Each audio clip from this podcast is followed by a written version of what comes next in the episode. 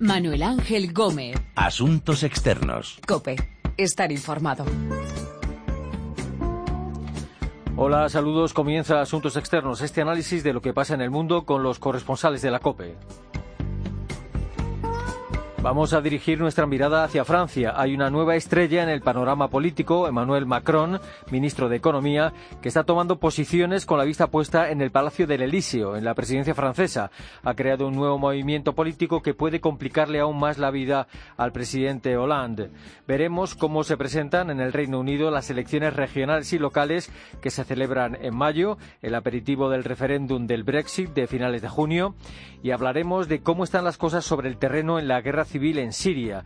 El ejército de Bashar al-Assad ha recuperado la ciudad histórica de Palmira y la oposición se ha retirado de las conversaciones de paz de Ginebra. De todas estas historias vamos a hablar con nuestros corresponsales en París, Londres y, y Oriente Próximo. Y primero, París.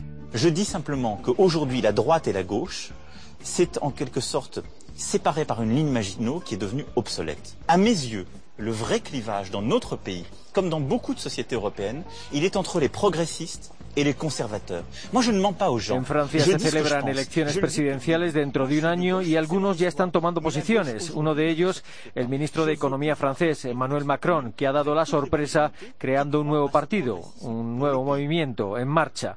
Un movimiento que, según él, no es de izquierdas ni de derechas.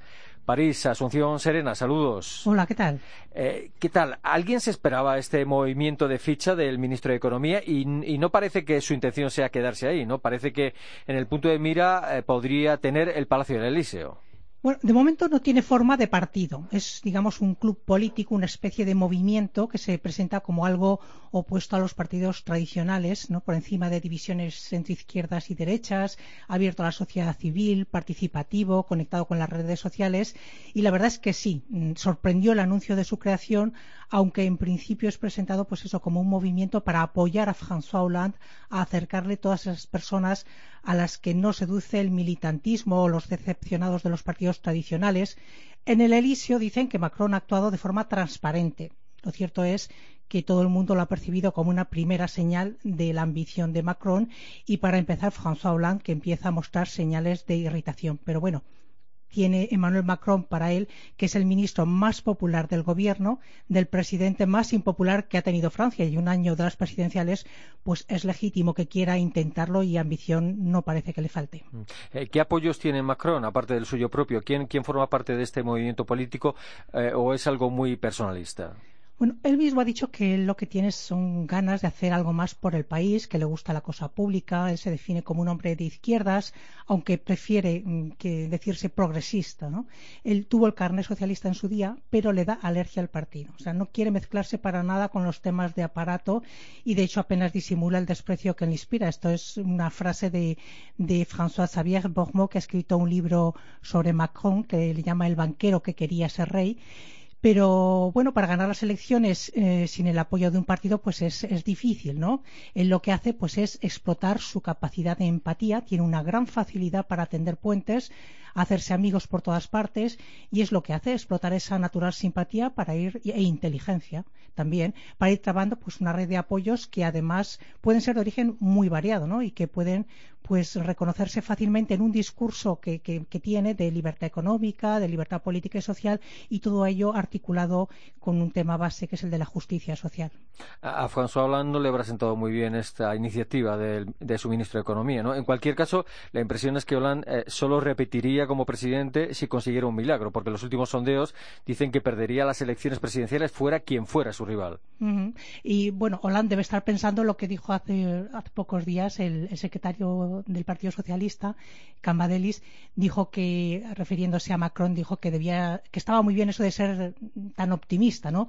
Pero lo que debía hacer es tener cuidado Macron y no convertirse en un Brutus, ¿no? Que acabó asesinando a César, que es lo que teme, ¿no? Pero bueno, lo que tiene Hollande es que él es un perro viejo, con mucha experiencia y ha visto muchos milagros, a comenzar por el suyo, que es que hemos olvidado que en 2011, durante las primarias para elegir al candidato de la izquierda, a él le llamaban el señor 3%, porque era es todo el apoyo que tenía de los votantes de izquierdas para ser presidente de la República. Y mira, un año después, pues ahí estaban en el lisio, ¿no? Pero bueno, efectivamente, los últimos sondeos indican pues que si fuera él el candidato de, de los socialistas frente a quien se presentara de los republicanos, Juppé, Fillon, Sarkozy, quien fuera, sería este, el republicano, el que pasaría la segunda vuelta con la líder de la extrema derecha y Hollande quedaría eliminado en la primera.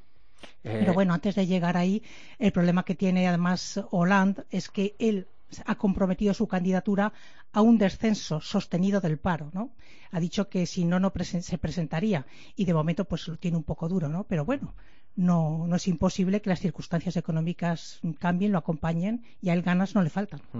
En cuanto a Macron, eh, ¿cuál ha sido su trayectoria eh, antes de ser ministro de Economía? ¿De dónde viene y, y qué era antes de ser ministro? Pues mira, justo antes de ser ministro había sido secretario general adjunto en el Palacio del Elíseo y ya entonces le llamaban el Mozart del Elíseo. Es un hombre, la verdad es que, que, despierta admiración, ¿no? Porque pues es un hombre muy completo, ha estudiado filosofía, ha hecho teatro, ciencias políticas, ha pasado por la Escuela Nacional de la Administración, ha trabajado tres años en la banca Rothschild, que eso le ha permitido hacerse millonario, y como lo define Bourmont, el que os comentaba antes del libro este del banquero que quería ser rey, pues Macron dice es un filósofo entre los banqueros, un banquero entre los socialistas y un socialista entre los empresarios. Y en estos momentos, eh, viendo un poco más el panorama más amplio de las presidenciales, ¿quiénes están entre los nombres que suenan para presentarse a esas elecciones presidenciales de 2017 en Francia, a izquierda y derecha? Bueno, en la izquierda, el Partido Socialista quería que solo se presentara Hollande, lo cual es normal porque normalmente solo se presenta el presidente saliente, pero bueno, ha tenido que aceptar el principio de unas primarias con la condición de que luego pues todo el mundo apoya al que gane. Hollande, él no ha dicho todavía si va a presentarse, dijo hace unas semanas que lo anunciará a finales de año, lo que su decisión y luego en la derecha está, pues mm, acabaríamos antes diciendo quién no está, porque de momento hay 11 candidatos declarados. Pues está Alain Juppé, que fue primer ministro de Chirac, está François Fillon, que fue ministro de Sarkozy, y este, que todavía no ha dicho nada, pero que nadie duda que, que se presentará en unas semanas.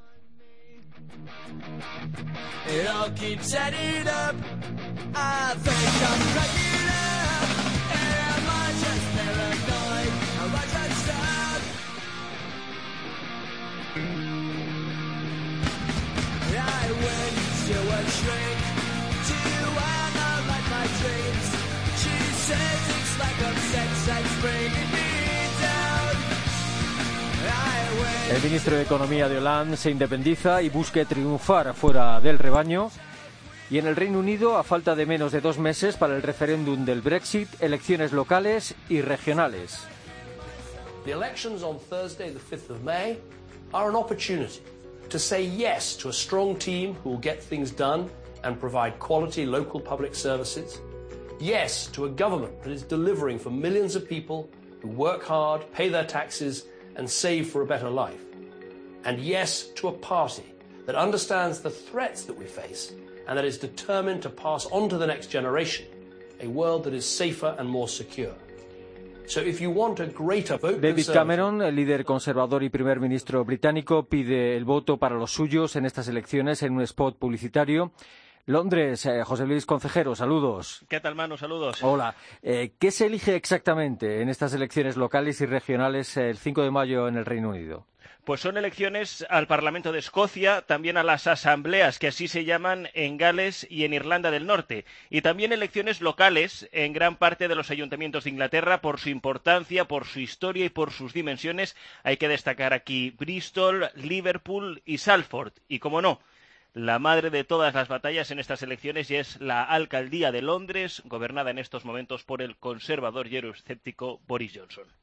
Eh, eh, quizá una de las elecciones que despierta mayor interés sea esa, la del Ayuntamiento de Londres. Los londinenses van a decidir quién sustituirá a, ese peculiar personaje, a Boris Johnson. ¿Cómo están las cosas? ¿Quiénes son los favoritos? Sí, sin duda alguna, Boris Johnson es el personaje que ha acaparado la alcaldía de Londres durante los últimos años y estas elecciones son la referencia, también junto con las de Escocia, de estas elecciones que se van a celebrar en mayo. Los principales rivales, Manu, son el conservador Zach Goldsmith y el laborista Sadiq Khan. En primer lugar, eh, sería importante destacar que Londres, tradicionalmente, históricamente, siempre ha sido laborista. De hecho, que ahora esté en manos de los conservadores, eh, lo que pone de manifiesto es que Boris Johnson, efectivamente, es un político con un carisma especial y que ha arrastrado a lo largo de su carrera a mucha gente al margen de la posición política.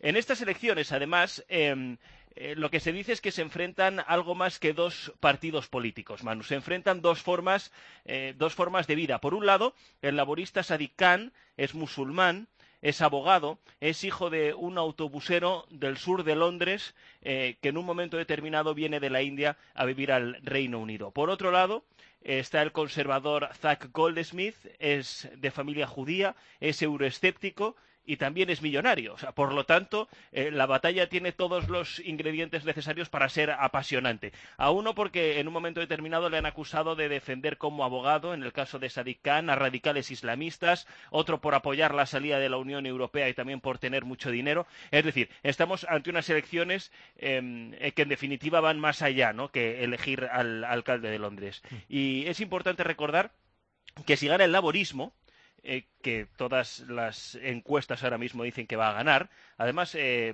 eh, con cierta mayoría, la capital británica tendría su primer alcalde musulmán. Y algunos también señalan que de esta manera sería el triunfo, por decirlo de alguna manera, que pondría en valor la multiculturalidad real que existe en una ciudad como Londres. ¿Y en Escocia qué va a pasar en Escocia? Porque también se celebran elecciones al Parlamento escocés. Sí, sí, son unas elecciones también muy importantes, Manu, eh, y por lo que suponen para el resto del Reino Unido. Desde el año 2007, el Partido Nacionalista gobierna en el Parlamento de Escocia, con toda seguridad Nicola Sturgeon, la que se ha convertido en la primera ministra, una de las mujeres fuertes ahora mismo que hay en el Reino Unido, va a seguir ejerciendo el cargo. Y aquí tenemos que destacar dos cuestiones eh, fundamentalmente. La primera de ellas es que en la campaña eh, los nacionalistas escoceses por ahora no están hablando de convocar un segundo referéndum para la independencia.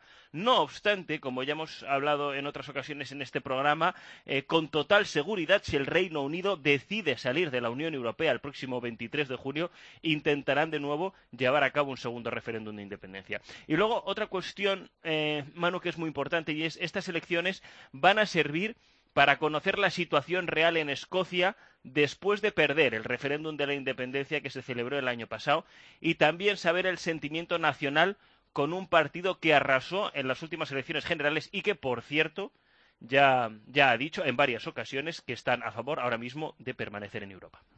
Eh, estas elecciones locales y regionales en el Reino Unido eh, no están quedando muy tapadas por el referéndum del Brexit del 23 de junio o están recibiendo la atención habitual. totalmente tapadas. Quizá no se esté hablando eh, todo lo que se tendría que hablar. El Brexit lo ocupa todo estos días a menos de dos meses para la celebración del referéndum, que probablemente sea uno de los capítulos más importantes de la historia del Reino Unido y está acaparando todas las visiones. Sí que es verdad que se están celebrando debates importantes en Londres, encuentros, mesas redondas. Algunos señalan también que en los pequeños municipios sí que está habiendo la campaña tradicional, entre otras cosas, porque los candidatos conocen a sus vecinos. ¿no? Y luego en otras zonas, como en Irlanda del Norte y en Escocia, las elecciones eh, siempre se han vivido con, con mucha intensidad. Insisto, de todas formas, que no están recibiendo toda la atención que tendrían que recibir si no fuese por el referéndum que se va a celebrar. Las elecciones son la semana que viene. Y ya te adelanto que al menos donde yo vivo, paseando por Londres, hay que estar muy atentos si queremos darnos cuenta que estamos en unas elecciones municipales a la alcaldía de la capital británica.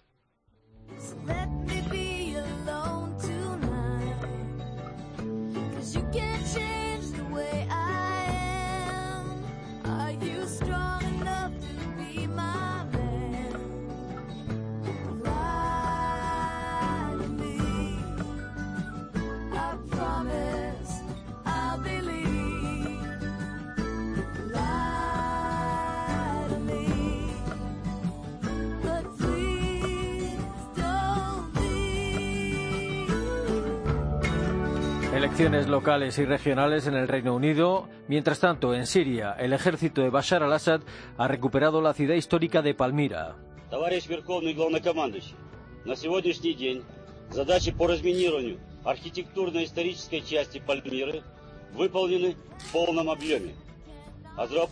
El teniente general Yuri Stavitsky informaba al presidente ruso Vladimir Putin de que ya se habían limpiado de minas las ruinas de Palmira. Al mismo tiempo, la oposición siria se ha retirado de las conversaciones de paz con el régimen de Al-Assad en Ginebra. Miquel Ayestarán ha estado hace unos días en Siria coincidiendo con las elecciones parlamentarias. Miquel, saludos. Hola, ¿qué hay? ¿Qué tal? Eh, las elecciones se han celebrado solo en las zonas controladas por el régimen de Al-Assad. ¿Y la intención cuál era? ¿Dar una imagen de normalidad a pesar de la guerra? Así es. Eh, después de cinco, de cinco años de guerra, las autoridades sirias han intentado dar esa imagen de, normalidad que dices y por eso se ha votado un nuevo Parlamento en las zonas que controla el Gobierno en el plazo, además, marcado por la Constitución. Eh, esta Cámara se elige cada cuatro años y los resultados, eh, la verdad es que no han sido ninguna sorpresa, ya que la coalición que lidera el partido Baaz, eh, del que el presidente Bashar al-Assad es el secretario general, ha ganado 200 de los 250 asientos. Por lo tanto, ha sido más un mensaje de cara al exterior que a los propios sirios, ya que ellos sabían que eran los mismos candidatos de siempre. Y la verdad es que hemos visto muy poca gente en los centros de voto, aunque luego los datos oficiales nos han dicho que la participación ha sido un 57%. Mm. Aparte de estar en Damasco, eh, ¿por dónde te, has movido allí en Siria? ¿Estuviste en Palmira? Eh, ¿Cómo ha quedado aquello después del paso de los yihadistas de Daesh? Bueno, Palmira ha estado diez meses bajo el control del califato y la verdad es que lo que nos hemos encontrado nosotros y, los civiles que empiezan a regresar poco a poco es un panorama desolador. Por un lado, está la destrucción a causa de, los combates, sobre todo en la ciudad nueva, más que, más que en las ruinas de la, de, la ciudad grecorromana. Y por otro lado está el pillaje masivo por parte de las milicias que acompañan al ejército, las conocidas como águilas del desierto, que, literalmente han arrasado. Eh, el ejército trató de frenar este pillaje a última hora, pero ya era tarde y por eso eh, lo que uno ve a la entrada de, Palmira son montañas de electrodomésticos, alfombras y, demás, eh, demás enseres domésticos quemados. Fue la orden que dio el general que, lideró la ofensiva, ordenó quemar todos los camiones que se están llevando los milicianos y, la verdad es que hablas con, la gente y, por un lado están contentos por la liberación, desde luego, pero están deprimidos porque lo han perdido todo. Eh, ¿Qué ha pasado con el alto el fuego en Siria? Eh, ¿se, ha, ¿Se ha llegado a respetar? ¿Se ha respetado? Bueno, la verdad es que hablar de, de alto el fuego es bastante, bastante, bastante complicado, ¿no? Por un lado hay que decir que, tanto el grupo yihadista Estado Islámico, el Daesh, como el Frente al-Nusra, que es el brazo de Al-Qaeda en Siria, están al margen de esta tregua pactada en Ginebra entre gobierno y oposición. Y además hay que decir que Siria el panorama es muy complicado, hay más de mil grupos y es muy difícil saber cuál es la frontera entre unos y otros, ya que en unas zonas actúan juntos, en otras se enfrentan entre ellos. Eh, vamos, en estos momentos gobierno y oposición se acusan mutuamente de violar este, este acuerdo en zonas, eh, sobre todo como Alepo en el extrarradio de Damasco, y por eso precisamente la delegación opositora que controla Riad ha decidido suspender su participación en las negociaciones, pero de manera oficial, al menos a día de hoy, el alto el fuego sigue vigente eh, aunque desde luego sobre el terreno se sigue percibiendo un nivel de violencia muy alto. ¿Y hasta qué punto, hasta qué punto ha influido en la evolución de la, de la guerra civil eh, en Siria la intervención de los militares rusos? vamos, esta intervención es, es, decisiva, ¿no? Hay que tener en cuenta que los rusos entraron en la guerra cuando el ejército sirio se, se desmoronaba. En un mismo mes eh, habían perdido la provincia de Idlib a manos del Frente al-Nusra y poco después Palmira a manos de, de Daesh y las fuerzas sirias entonces contaban con el apoyo de Irán y de Hezbollah, pero, pero estaba claro que ya no podían más, no podían mantener tantos frentes y entonces fue cuando llegó el presidente Vladimir Putin con bombardeos y con tropas de tierra, que a mí desde luego es lo que más me ha llamado la atención. ¿no? En Palmira hay un despliegue muy fuerte de hombres, de tanques, de artillería y parece que, en Alepo la situación es similar, ¿no? según están diciendo diferentes fuentes estadounidenses. Así que los rusos, por mucho que Putin haya hablado de repliegue, pues siguen muy presentes y la sensación desde luego es que es para, largo tiempo. Eh, ¿Qué va a pasar con las conversaciones de paz en Ginebra? Las conversaciones de paz en las que participaban hasta ahora eh, una delegación del régimen sirio, del régimen de Bashar al-Assad, y otra delegación de la oposición, porque la oposición siria se ha retirado eh, alegando que el ejército de al-Assad estaba violando ese alto el fuego. Yo creo que es una incógnita ahora mismo, ¿no? Pero desde luego, como está ocurriendo en la guerra sobre el terreno, en estas conversaciones va a pasar lo que quieran las potencias mundiales y regionales que, dirigen el conflicto que pase. ¿no? La decisión ya no está en Damasco, ahora son Rusia, Estados Unidos, Irán, Turquía, Arabia Saudí los que deben ponerse de acuerdo y hacer eh, que, los aliados que tienen sobre el terreno acepten lo pactado o lo rechacen. De momento, eh, el proceso está en el aire porque la oposición se ha ido debido a, estos bombardeos de, del gobierno que mencionas y los bombardeos de Rusia, pero desde luego si Riyadh da la orden de volver, eh, volverán. Eh, Ginebra, yo lo que veo es que no tiene un efecto directo sobre el terreno por ahora, pero es al menos una puerta hacia, hacia un acuerdo que es mejor tener abierta.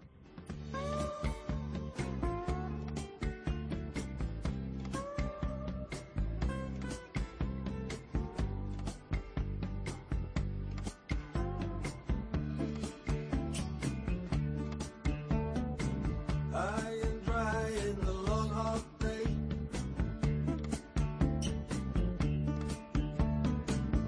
Lost and lonely every way. But that's.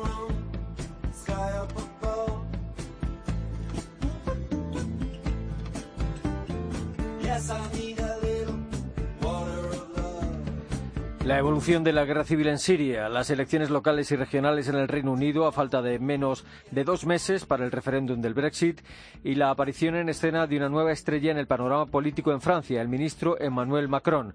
Nos lo han contado nuestros corresponsales en Oriente Próximo, Londres y París. Recuerden que nuestra dirección de email es asuntosexternos.cope.es y que también estamos en Twitter, Asuntos Externos Todo Junto.